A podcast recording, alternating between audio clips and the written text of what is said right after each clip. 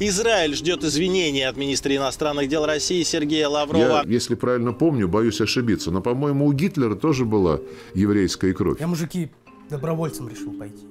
Надо менять что-то в жизни. Этот кошмар набирает обороты, зигующих все больше и больше. Мы катимся в какой-то Путин, его ближайший круг и его генералы повторяют фашизм и тиранию 77-летней давности. Владимир Путин молодец!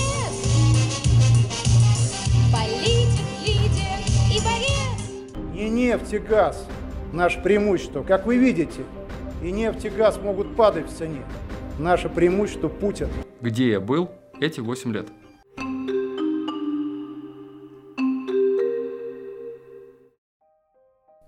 Вы слушаете подкаст «Идель Реалии. Нет войне». Рассказ Равиля Шарафуддинова мы записали в мае 2022 года. Равиль Шарафуддинов, Сызрань, Самарская область, 29 лет, юрист. В феврале я работал удаленно и толком ничего не отслеживал. Я помню, за пару недель до начала спецоперации мама написала мне, что, война? И я ей ответил, нет, нет, нет, нет, какая война? Какая вообще война в 21 веке?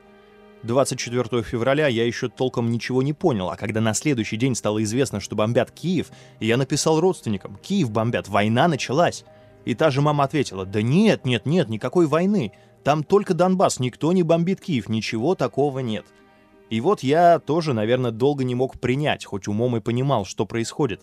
Не мог свыкнуться с новой действительностью, она была для меня очень тяжелой. Я ощущал ступор, панику, Одно могу сказать точно, с самого начала я был категорически против войны. В мае я решил выйти в пикет. Стало уже, наверное, физически тяжело молчать. Совесть просто не успокаивалась. С каждым днем граница между черным и белым была все четче и яснее. И балансировать между черным и белым было просто невозможно. Тебя загоняет во тьму. Ты понимаешь, что если хочешь остаться на светлой стороне, придется эту черту переступить и перестать бездействовать. Я с самого начала все это не поддерживал, но так же, как и все, больше на кухне. Однако я говорил и продолжаю говорить с людьми и рассказывать, что спецоперация — это неправильно. Основная масса на самом деле вообще никак не думает. И когда люди чуть-чуть узнают, что на самом деле происходит, у них меняется, ну точнее появляется мнение. Но в какой-то момент я понял, что просто говорить уже недостаточно. До этого я вообще никогда не выходил на акции. Да и с этим пикетом у меня была не совсем героическая история, не такая, как пишут в книгах. В марте я попытался выйти с плакатом в центре города. Несколько минут постоял и понял, что я пока не готов уезжать в автозаке в камеру для административно задержанных. У меня трое совсем маленьких детей, жена. Конечно, камеры меня зафиксировали, кто-то подъезжал и смотрел, но никаких последствий не было. А потом я подумал, а почему нет-то? Я юрист и понимаю, что ничего незаконного я не делаю. А то, что наше государство это считает незаконным, ну, получу административный штраф. Отсижу несколько суток, зато останусь человеком. 1 мая я пошел на городской концерт. В футболке, на которой написал «Я за мир». Честно говоря, было страшно. И вот первый, второй, третий полицейский.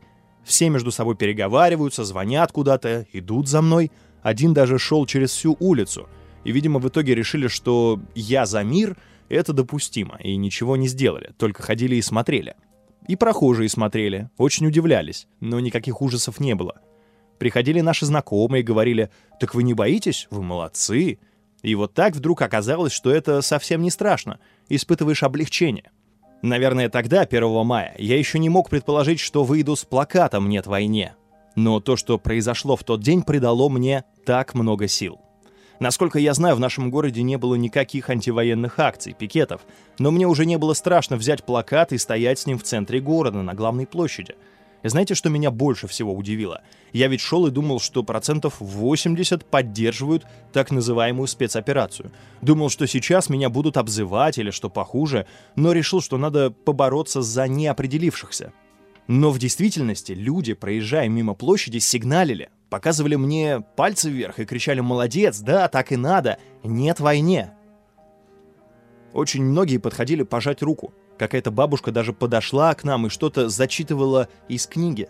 Подходила 17-летняя девочка, говорила, что тоже хотела бы встать рядом, но я сказал, что ни в коем случае не нужно, пока не исполнится 18 лет. Я вообще не ожидал, что у стольких людей это откликнется, срезонирует, что будет столько поддержки. И когда я все это увидел, страх окончательно пропал. О нем не было даже никаких мыслей. Я простоял буквально 15 минут до прибытия полиции, а после этого еще более двух часов. Один за другим подъезжали полицейские, предъявляли то одно, то другое. Один говорил, у вас митинг, я отвечал, как юрист, я вам говорю, это не митинг. Потом говорили, что у меня не согласован пикет, и я объяснял, что одиночный пикет согласовывать не нужно. В итоге приехало более 10 полицейских, от сержанта до полковника. Даже гаишники были, ходили туда-сюда, просили дать объяснение, против какой я войны. Дальше был совсем уж смешной диалог. Спрашивали, а вы против войны в Украине? Я уточняю, а что, вы считаете, у нас там война, не спецоперация? Так вы против спецоперации? И я сказал, что ничего им объяснять не буду. Как они там видят, так оно и есть. После составления протокола они не стали меня увозить, и тут они могли бы пресечь совершаемое, по их мнению, правонарушение, например, забрать плакат. Протокол мы заполняли, а я стою с плакатом. Расписался в нем, а с плакатом-то все еще стою, и забрать меня не могут по этой статье. И тут они, наверное, поняли, что сделали что-то не то. И один из них сказал, да ты наркоман, у тебя глаза красные, губы белые, руки трясутся. Мы с женой уточнили, что у нас есть видео, ничего такого там нет. «Нет-нет», — ответил он мне, — «мы подозреваем, мы считаем, что вы приняли наркотики, вам нужно пройти экспертизу». Тут я уже понял, что их единственная цель — забрать меня. Я сказал, что никуда не пойду. Они ответили, что задерживают меня за неповиновение полиции и за отказ от медицинского освидетельствования. Начали толкаться, повалили на колени, а плакат я не отпускал. В конце концов, они надели на меня наручники, взяли за руки, за ноги и закинули в свою газельку. И тут я, как юрист, понял, что никто меня не мог забрать по статье 20.3.3 КОАП, поэтому они решили сделать меня, отца троих детей, наркоманом, закрыть меня более чем на сутки, посадить в КАС с абсолютно пьяными людьми, спать там на деревянных досках. Как только я вышел оттуда, я сходил на независимое обследование, и никаких наркотиков у меня не обнаружили.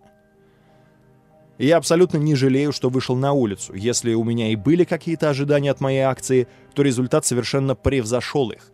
Я понял, что поступил очень правильно. Спецоперация может закончиться чем угодно, но при любом исходе для нашей страны ничего хорошего не будет.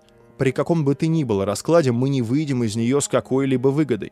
Либо будет заключен мир, который разрушит российскую экономику, либо против России пойдут десятки стран и начнется Третья мировая, либо еще что-то.